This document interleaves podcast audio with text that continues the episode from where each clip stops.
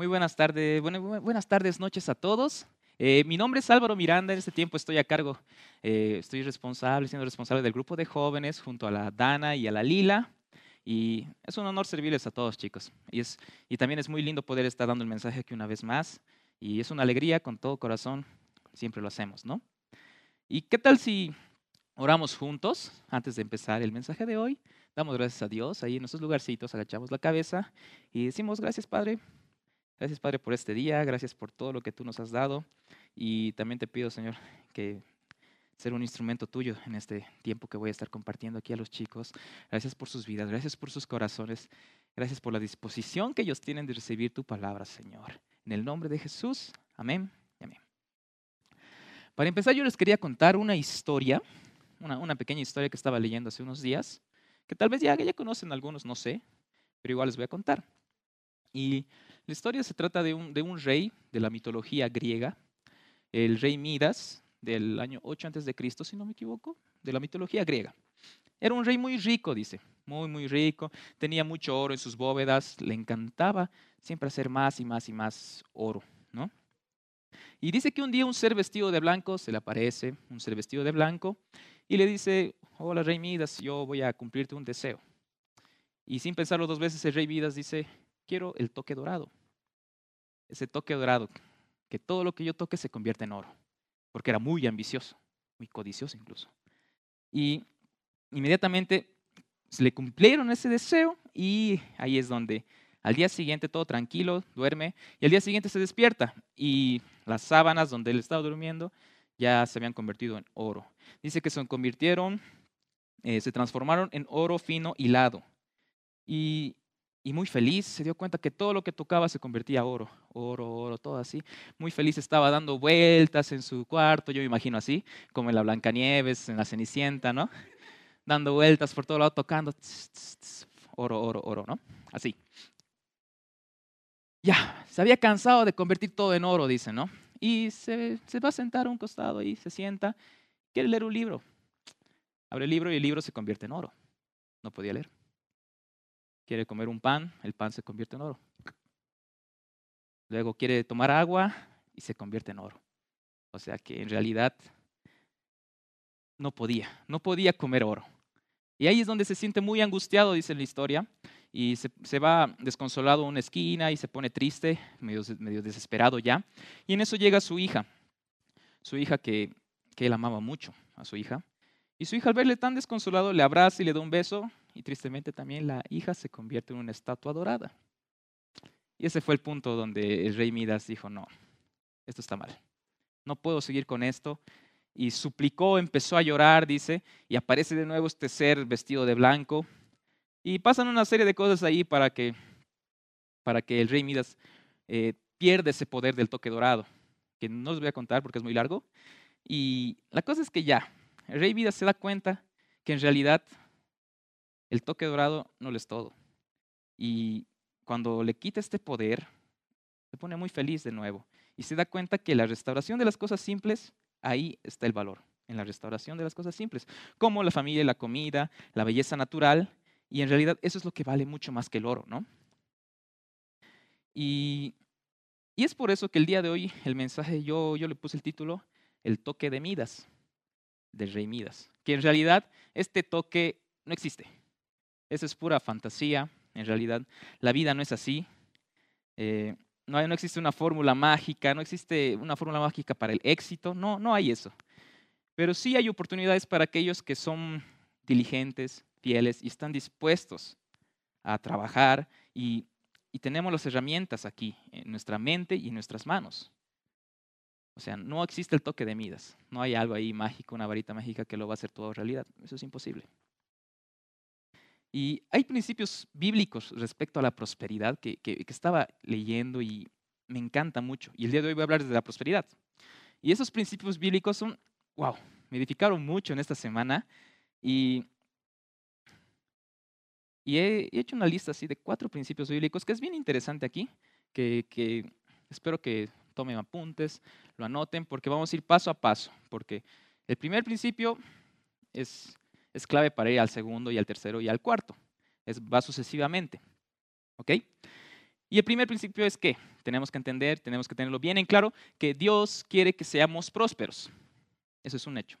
Yo creo en la prosperidad, creo en, el bienestar espiritual, también creo en la salud física, también en, la salud, bueno, en, el bien, en, la bendición material, la salud financiera, así lo llamamos, ¿no? Y, pero aquí hay que tener cuidado. No debemos poner las cosas terrenales primero. Eh, no da si ponemos las cosas terrenales primero, o sea, antes que las espirituales y queremos ser prósperos. No va a ser así. Eh, no está mal tener dinero, pero está mal que el dinero nos tenga, ¿no? ¿Y qué tal si leemos nuestras Biblias ahora sí? En Tercera de Juan, capítulo 1, versículo 2. Tercera de Juan, capítulo 1, versículo 2.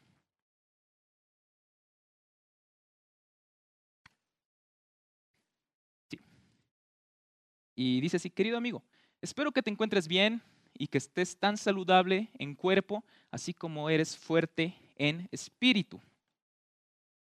En la versión de la Reina Valera dice, amado, yo deseo que tú seas prosperado en todas las cosas y que tengas salud, así como prospera tu alma. El deseo de Dios también es que nosotros prosperemos. Ese es el deseo de Dios. Y al decir, así como prospera tu alma, eso se refiere a la prosperidad espiritual. Aquí también engloba la saludable en cuerpo, que sería la salud física.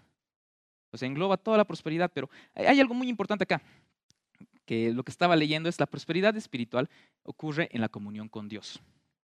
Y este, ese es el inicio de todo. Prosperidad espiritual antes que prosperidad financiera, prosperidad eh, física primero la prosperidad espiritual. Y es, eso, eso es algo que me encanta a veces preguntar a algunas personas, que me gusta siempre hacer esa pregunta a las personas que ya conozco, que estamos trabajando aquí en la iglesia. Y algunas veces les he hecho esa pregunta, es que, ¿cómo es tu intimidad con Dios? Porque ahí está la prosperidad espiritual, en la intimidad con Dios. Y, y me encanta que cada persona siempre responde diferente. Cada uno tiene su, su forma, su estilo de hablar con Dios, otros con canciones, otros simplemente les gusta orar mucho, otros les gusta leer la Biblia. Cada uno tiene su manera y eso es lo lindo. Y la prosperidad física y material dependen de la prosperidad espiritual. Y tu relación con Dios es el fundamento de la prosperidad. Tu relación con Dios es el fundamento de la prosperidad. Y para eso quería que nos vayamos a Salmos capítulo 1, versículo 1 al 3, que también me encanta cómo empieza Salmos, ese libro tan largo, Salmos capítulo 1, versículo 1 al 3. Y dice así. Ay, no, no dice aún. Salmos capítulo 1, versículo 1 al 3.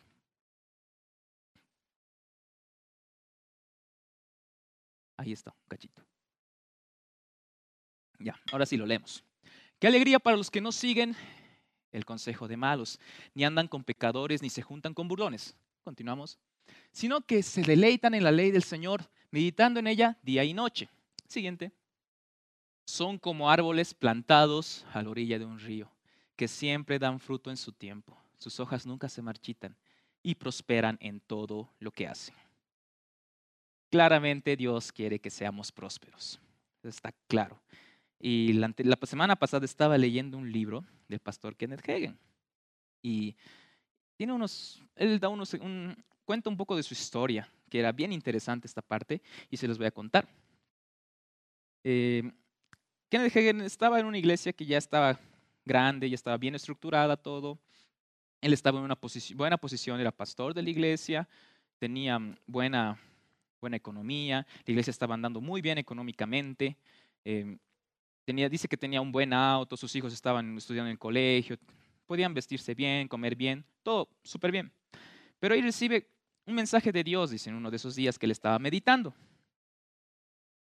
Y, le dice Dios, eh, Kenneth, supongo que así fue, Kenneth, eh, ya es tiempo de ir, de, ya es tiempo de, de establecer otra nueva iglesia. Ya aquí, ya has cumplido. Ahora toca abrir otra nueva iglesia. Y le deja el Señor, dice Dios, le deja un versículo de la Biblia que le impactó mucho a Kenneth Hagen, que era Isaías Isaías 1.19, que dice, si queréis y seréis obedientes, comeréis el bien de la tierra. Y tenía mucho en su corazón el pastor Kenneth Hagin de comer el bien de la tierra. Y fue obediente. Sí, fue obediente. Hizo caso a Dios y se, y se, mudó a otra ciudad y empezó con la iglesia, con la nueva iglesia, que no era nada fácil. Empezar una iglesia es complicado. Y dice que ahí le empezó a ir, empezó a llegar unos momentos muy difíciles en su vida. La economía ya estaba baja, la iglesia era muy chiquitita, no podía mantenerse bien económicamente, su familia dice que estaban pasando necesidad económica, las cosas no iban bien. Incluso dice que su esposa se encontraba enferma y necesitaba dinero para sus tratamientos. O sea, la, situación estaba complicada. Y en uno de esos, de esos tiempos, igual que donde Kenneth G. oraba a Dios, le dijo, pero padre, te he hecho caso, te he obedecido. ¿Por qué estoy pasándola así? Si tú me has dicho que iba a comer el fruto de la tierra, si iba a comer el bien de la tierra. Eso le dice. Y, y Dios le responde algo muy interesante que quiero que escuchemos todos. Y le dice, es que tú no calificas. Tú calificas en el lado obediente, pero no en el lado dispuesto. Así que no calificas. Y si leemos bien, Isaías 1.19 dice, si queréis y seréis obedientes, comerán, comerán el bien de la tierra. Disponibilidad y obediencia. Y en este caso, Pastor Kenneth eh, fue obediente, pero en realidad no tenía esa disposición del corazón para hacerlo. Y, y así le dijo, por eso no calificas. Tiene que estar tu obediencia y tu disposición. Cuando tú haces las cosas, hay que hacerlo. Sí, hay que obedecer, pero también hay que hacerlo de corazón. Hay que hacerlo bien, ¿no? Y esto es algo que cuesta, cuesta, es bien difícil. A veces hacemos o trabajamos en la actividad que hagamos, lo hacemos por obligación, por obediencia. Y esa es la parte difícil del querer hacerlo, dar lo mejor. Y ahí está la prosperidad. Ahí es cuando vamos a comer el, bien de la tierra, cuando tengamos la obediencia y la disposición del corazón. Y ese es el primer principio, que Dios quiere que seamos prósperos. Vamos al segundo, que hay que tenerlo bien en claro, y es Jesús fue próspero. La noche que Jesús nació, eh, suceden tantas cosas. Es divertido. Cada que, que, me acuerdo de cómo nació Jesús, me acuerdo de la actuación de Navidad del año pasado, que estaba muy bueno por si acaso para los que no han estado. Pero bueno, estaban ahí María y José yendo hacia Belén y Jesús nace en un establo, un humilde establo y un humilde pesebre. Pero en ninguna parte es porque no hayan tenido economía, sino es porque no había espacio, estaba repleto Belén. Era en la época del censo y todos los ciudadanos estaban yendo a Belén para ser censados. O sea, no, no es que no tenían suficiente dinero, simplemente no había espacio. Eso hay que tenerlo bien en claro. Voy a darles algunos puntos, algunos motivos para cuáles sí debemos creer que Jesús fue próspero. Y leemos 2 de Corintios, capítulo 8, versículo 9. Segunda de Corintios, capítulo 8, versículo 9. Ahí si tienen sus Biblias también podemos estar hojeando las Biblias así como el pastor Gabo. ¿Se escucha bien? Segunda de Corintios capítulo 8 versículo 9. Y dice así, ustedes conocen la gracia generosa de nuestro Señor Jesucristo. Aunque era rico, por amor ustedes se hizo pobre, para que mediante su pobreza pudiera los ricos. Pero Alvarito, me estás diciendo que Jesús fue próspero y aquí dice que Jesús se hizo pobre. En 2 de Corintios 8, 9, eh, sí, nos dice que Jesús se hizo pobre. Pero cuando, durante toda su vida terrenal, durante el tiempo que estuvo su ministerio terrenal, eh, hay que tener bien claro que Jesús no fue pobre durante los 33 años de vida que él tuvo, ni durante los tres años de su ministerio terrenal. Él se hizo pobre en la cruz cuando cargó nuestros pecados. En ese momento, en la cruz, cuando Él cargó nuestros pecados, es cuando Él se hizo pobre, no durante su, tiempo en la vida terrenal. Eso hay que aclararlo. Y Jesús asumió lo que nos pertenecía para que pudiéramos recibir lo que le pertenece a Él. Y tarea para la casa, en Isaías 53 habla mucho más de esto, se explica mucho más de esto, de cómo Jesús tomó, toma nuestro lugar para que nosotros seamos ricos. Tarea para la casa Isaías 53 podemos leer en nuestras casas porque es largo. Y hoy día no, no damos con el tiempo. Otro motivo. En Juan capítulo 12, versículo 1 al 8. No lo vamos a leer porque es, sí es larguito, es extenso esto. Juan capítulo 12, versículo 1 al 8. Trata de la historia donde María está lavando los pies de Jesús. Dice que lavaba los pies con un perfume muy, muy costoso, un perfume que valía, dice, el salario de un año. El salario de un año, sí, madre. El salario de un año. O sea, era algo muy, muy costoso. Pero en ninguna parte de la Biblia dice que Jesús se alborota, se incomoda, diciéndole, no, no, no, estás prácticamente me estás lavando los pies con dinero, ¿no? No, en ninguna parte Jesús se incomoda, sino simplemente ahí está tranquilo. Y ahí es donde Judas ahí dice, no, pero padre, esto podemos venderlo y tener más dinero vendiendo este perfume valioso.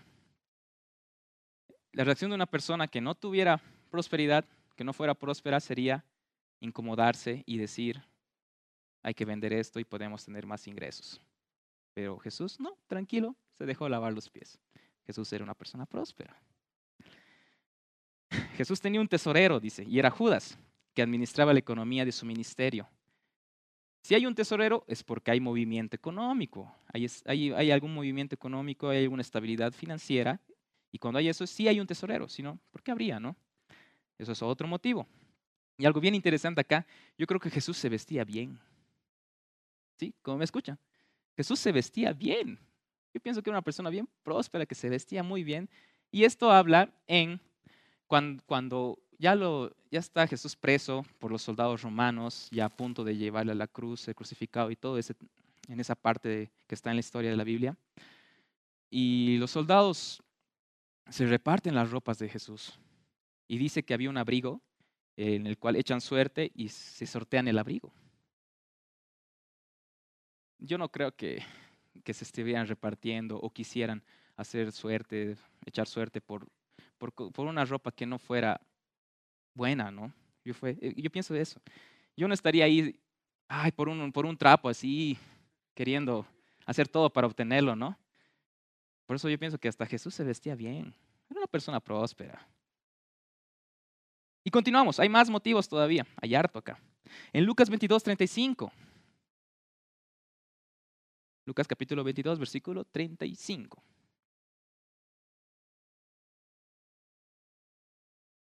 Y dice así, dice así, sí, así dice. Entonces Jesús les preguntó, cuando les envié a predicar la buena noticia y no tenían dinero, ni bolso de viaje, ni otro par de sandalias, ¿les faltó algo? No, respondieron ellos, los discípulos. Los discípulos, a pesar de que no había dinero, le dijeron que no les faltaba nada. ¿Por qué? Porque ellos tenían la prosperidad espiritual, que está primero. O sea, no hablamos solamente de prosperidad económica acá, también hablamos de la prosperidad espiritual. Para los discípulos bastaba con estar con Jesús. Bastaba con estar con Jesús. Dice que durante todo el tiempo de su ministerio nunca les faltó nada. Y el testimonio de los propios discípulos de Jesús eh, dicen que al final de su ministerio terrenal nunca les faltó nada, pero porque con Jesús, con Jesús ellos tenían todo. ¿no? Así que ya les he dado algunos hechos bíblicos que son unas pruebas convincentes de que Jesús sí fue próspero. Pero tampoco es esto que vayamos al extremo de que digamos también que era una, Jesús era muy extravagante, que todo lujo, ¿no? Tampoco así, ¿no? Eso no era práctico para él. Pero mientras estuvo en la tierra, Jesús tuvo sus necesidades satisfechas durante su vida aquí en la tierra y él pudo hacer lo que Dios le pidió que hiciera. ¿Okay? Así que primero, Dios quiere que seamos prósperos. Segundo, Jesús fue próspero. Y vamos al tercer punto. Ese tercer punto ya me, me encanta mucho y yo le puse de nombre la mentalidad de abundancia. Yo soy de esas personas que cuando voy al cine, eh, cuando voy al cine me enfoco, no es, no es, bueno que me pida muchos, muchas pipocas, nachos, refrescos, porque me enfoco en la comida y no me enfoco en la película. Soy de esas personas que, que está ahí comiendo, comiendo, comiendo y ya me vale la peli, prefiero acabar esto y después recién voy a ver la peli. Y hay un momento donde me pierdo el hilo y me desconecto. Y soy de esos que está preguntando, pero ¿por qué esto? ¿Por qué? ¿Qué ha pasado? Contame. Eh, yo soy de esas personas que me despisto por la comida en el cine.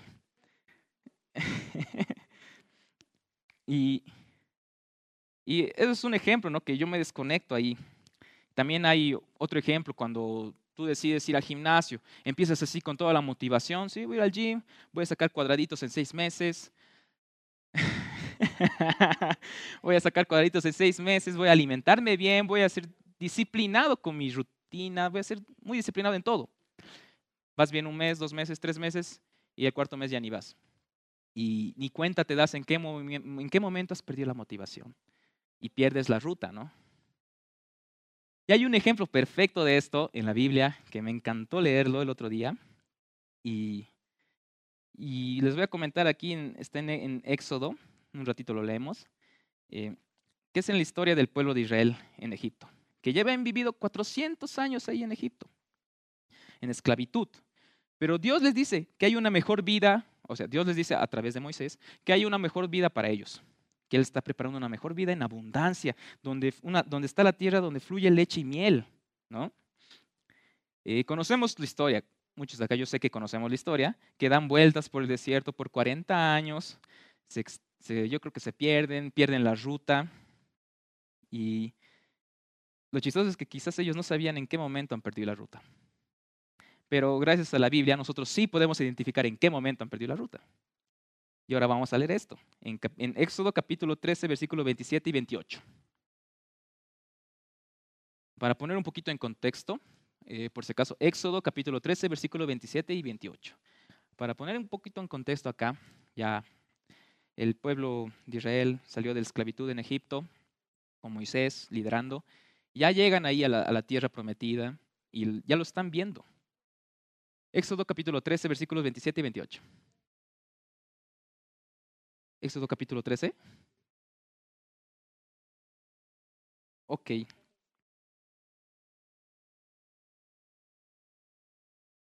Ok, lo voy a revisar. ¿Se me fue? ¿Has encontrado? Sí, ese mismo. Éxodo capítulo 17, versículos 27 y 28. Capítulo 13, 17 y 18. Gracias, Sofi. Así hay que estar atentos. Éxodo capítulo 13, versículos 17 y 18. Celi, porfa.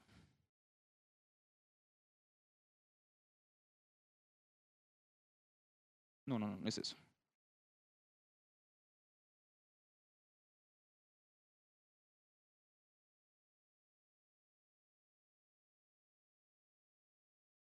Es Números, capítulo 13, versículos 27 y 28. Esa es. Esa misma es. Números, me confundí con Éxodo y Números. Números, capítulo 13, versículos 27 y 28. Ahora sí, vamos a ponerlos en contexto a todos, vamos a engancharnos de nuevo, no, nos, no perdamos el hilo, no perdamos el hilo. Atentos. Para esto ya, ya Moisés ya había salido con el pueblo de, Israel de la esclavitud de Egipto y estaban ahí ya visualizando la tierra prometida. Y Moisés envía a 12 espías a inspeccionar esta tierra. Y ahora sí, leemos juntos. Este fue el informe que dieron a Moisés. Entramos en la tierra a la cual nos enviaste a explorar y en verdad es un país sobreabundante. Una tierra donde fluye la leche y la miel Aquí está la clase de frutos que allí se producen. Seguro han llevado así unas sandías, no sé, algo gigante. Continuamos. Sin embargo, el pueblo que la habita es poderoso y sus ciudades son grandes y fortificadas. Hasta vimos gigantes allí, los descendientes de Anak. Dice que diez de los espías dijeron esta opinión de que hay gigantes allá, ¿qué vamos a hacer? Incluso dice en la Biblia que ellos decían que nos ven como langostas, como las langostas, saltamontes, algo así era. Nos ven como insectos, ya. Y tenían miedo a los gigantes, y e, esta era la perspectiva que tenían, cómo los gigantes les veían. Y yo me puse a pensar acá. Eh, al final no entran a la tierra prometida en ese momento, pero no es porque, porque hubo una batalla con los gigantes que les detuvo. En ningún momento hubo una batalla que les detuvo. Lo que les detuvo fue su mentalidad. Y ahí es donde ocurrieron ciertos problemillas ahí, donde empiezan a culpar a Moisés, a Aarón, culpan a Dios, dicen, era mejor que no nos saquen de Egipto, era mejor estar ahí. Y al final no entran a la tierra prometida por su mentalidad, no porque no hayan podido, cuando en realidad ellos tenían el favor de Dios con ellos. Dios estaba con ellos. Pero ese momento tuvieron una mentalidad de carencia. Quiero hablarles un poquito de la mentalidad de carencia ahora. Que a veces también sucede en nuestra cultura latina que siempre culpamos a los demás de todo. Culpamos a nuestros papás, amigos, al docente, que él... Tantas cosas. Hasta culpamos al gobierno, a la selección. culpamos a todos. Culpamos a todos. Y eso no está bien. En realidad no está bien. Y quiero hablarles por eso un poquito más de la mentalidad de carencia, que estuvo desde el inicio, cuando Adán y Eva comieron del fruto prohibido. Dios le dio todos los árboles para comer, pero ellos decidieron comer del árbol del fruto prohibido. Y esto, esto sí quiero que lo apunten. Está bonito esto. Dice así, la mentalidad de carencia hace que veas lo que no tienes y que te olvides de lo que tienes. Y esto sucede ahí con Adán y Eva, que tal vez por influencia de la serpiente, ellos se olvidan que Dios les dio tantos árboles de los cuales podían comer sus frutos y se enfocan en el árbol prohibido, del fruto prohibido. O sea, se olvidan de lo que tenían y empiezan a pensar en lo que no tienen. O sea, todo lo que Dios tenía que hacer por ti, por mí, por nosotros, ya está hecho. Y lo hizo a través de Jesús en la cruz. Y la vida espiritual consiste en que tú te apropies de lo que Dios ya hizo a través de la renovación de tu mente. Así que está clave. La mentalidad de carencia hace que veamos lo que no tenemos y olvidemos de lo que sí tenemos. Pero cuando estamos seguros de que Dios es nuestro Padre y que envió a su Hijo por nosotros, es seguramente va a cambiar tu mentalidad a una mentalidad de abundancia. ¿Okay? Y tener la mente de Cristo es determinante para tener una mentalidad de abundancia. Así que mentalidad de carencia no, y sí mentalidad de abundancia. ¿Okay? Vamos a pasar al siguiente punto. Que yo le puse de nombre, porque me gusta así cortito el nombre, aquí y ahora. Y no, no, no vamos a recibir nada de lo que estemos, bueno, no vamos a recibir nada de lo que no estemos dispuestos a buscar tenemos que salir a alcanzar las cosas por nuestra propia cuenta, eso sí. Y muchas veces sucede que queremos ser prósperos, pero nos conformamos con quedarnos estáticos orando. La oración no solamente es útil para pedir. Sí, está, yo, yo, pienso mucho que la oración está a nuestra disposición para pedir fuerzas. Porque yo, yo considero mucho que la oración es hablar con Dios. A mí me pasa que cuando hablo con Dios, eh, algo pasa y me pongo muy bien, me, llena de fuerzas.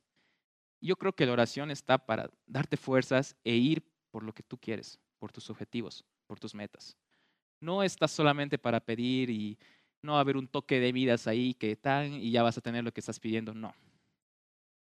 Yo pienso eso, que la oración está para pedir fuerzas a Dios y ir tras tus objetivos y sueños, ¿no? Porque de poco sirve la oración sin acción. Y justo ayer por la noche estaba ahí con el celular viendo redes sociales y vi un, vi un estado muy bueno, un estado muy bueno que me edificó mucho. Y les voy a leer ahorita. Y, el, y dice así. Por si acaso, uno de los jóvenes 180 lo publicó. Y dice así. No necesitas un nuevo pre-workout. Un nuevo, o sea, un nuevo preentreno. No necesitas un nuevo preentreno. Necesitas hacer necesitas más horas de sueño. No necesitas una nueva dieta, necesitas hacer bien la que ya tienes. No necesitas un nuevo plan de entrenamiento, necesitas entrenar con más intensidad. Y aquí viene la clave para rematarlo. Muchas veces no necesitamos hacer cosas nuevas para mejorar, sino hacer bien lo que ya tenemos. Eso, eso para mí es la clave. ¿Para qué vamos a buscar más, más y más cuando en realidad tenemos acá, aquí y ahora es mejor hacer bien lo que ya tenemos aquí para empezar, ¿no? Y esto me hizo recuerdo uno de mis versículos favoritos que está en Mateo 25, Mateo capítulo 25, versículo 21, que ya no sé cuántas veces he dicho este versículo en mis prédicas, que me encanta. Mateo capítulo 25, versículo 21. Y dice así. Eh, yo lo voy a leer en NTV, creo que la tengo yo. Y su señor le dijo, bien, buen siervo y fiel. No, ese es en Reina Valera. Sobre poco has sido fiel, sobre mucho te pondré. Entre en el gozo de tu Señor. Esto me encanta. Y de esto trata. Tal vez creemos que es poco lo que tenemos ahora, pero no, no es poco. Hay que ser fieles con lo que tenemos. Un ejemplo, si quieres ser profesional, está bien, pero tienes que estudiar. No puedes esperar a que por obra y gracia del toque de Midas, tac, la varita mágica y aparezca un 100 en tu nota. Imposible, no va a pasar eso. Tienes que estudiar. Otros soñamos o sueñan, eh, no sé, quiero viajar por el mundo, quiero hacer negocios por todo el mundo, quiero viajar por el mundo. El primer paso es aprender a hablar inglés. Si quieres salir del continente, tenemos que hablar inglés. Y hay que aprender. O sea, no podemos estar quedándonos estáticos. O, o seguimos con el ejemplo del gimnasio, que está bueno. si quieres tener una vida, un cuerpo saludable, una vida saludable físicamente hablando, hay que tener disciplina, hay que alimentarse bien, hay que dormir ocho horas al menos. Y no de un día para el otro vas a tener un cuerpo saludable. Eso es un proceso. Así que sobre poco has sido fiel y yo sobre mucho te pondré. Eso, eso, eso me, me encanta cuando Dios nos habla de esa manera. Para que tengamos bien en claro, no existe un toque de Midas que va a hacer que todo caiga del cielo. Las oportunidades, yo, yo, yo pienso que las oportunidades no llegan, sino nosotros las generamos. Se trata de eso, de generar las oportunidades, preparándonos para cuando toque, ¿no? Así que, en resumen, ya les hablé de estos cuatro puntos. Debemos tener bien en claro que Dios quiere que seamos prósperos. Ese es el primer punto. Su Hijo Jesús fue próspero. Él no fue pobre. Segundo punto. Así que nosotros tampoco somos pobres porque Él tomó nuestro lugar en la cruz. Y entendiendo esa nueva identidad que tenemos, como hijos de Dios, vamos a cambiar la mentalidad de carencia a una mentalidad de abundancia. Y a consecuencia de este cambio de mentalidad, vamos a tomar decisiones aquí y ahora. Porque nosotros tenemos las herramientas necesarias que están en tu mente, en tus manos, en tu cuerpo. Dios nos ha dado las herramientas para hacerlo. Y algo que igual me impactó mucho fue acerca de en el libro de Génesis en la creación, de que la abundancia es parte del, plan de Dios. Esto es tan bonito porque Dios es dueño de todo, ¿no? Y cuando Él creó, dice, ¿no? Cuando Él creó el cielo, colmó el cielo de aves y también lo llenó de estrellas. Abundancia. Cuando creó el agua, lo colmó de peces. Cuando creó la tierra, lo colmó de animales y de vegetación. Desde el inicio teníamos un Padre, un Dios de abundancia. Y algo tan lindo acá es que con su inmenso amor, Él nos permite administrar todo lo que tenemos aquí en la tierra todo lo que tenemos aquí en la tierra es de Dios. Y le estamos dando eso que nos permite administrarlo. Y, no olvidemos en, lo que hablamos al principio en Isaías, donde dice, si obedecieres y, y quisieses, vas a comer el fruto del bien de la tierra. Todos queremos el bien de la tierra, pero hay que estar dispuestos y hay que obedecer a Dios. ¿Qué tal si nos ponemos de pie en nuestro lugar? Y el grupo de alabanza, por favor.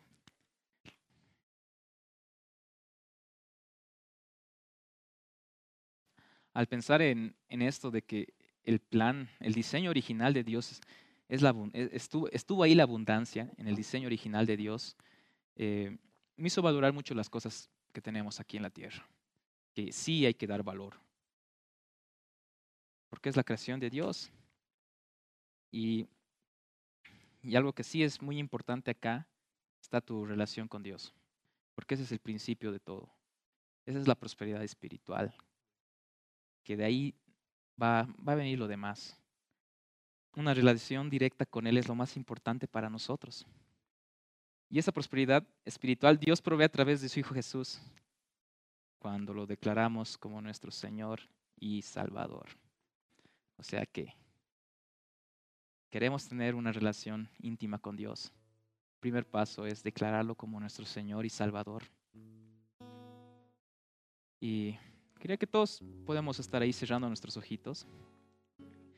Quería preguntar si alguien no ha hecho la oración de la salvación. Estamos aquí también para ayudar, para hacerlo juntos. Así que si hay alguien en este lugar que no hizo la oración de salvación, puede levantar su manito. Aquí todos estamos orando con los ojos cerrados. Estamos muy contentos de que puedas dar este paso en tu vida. Porque como dije, es el inicio de una relación con Dios. Es el primer paso. Gracias, Señor.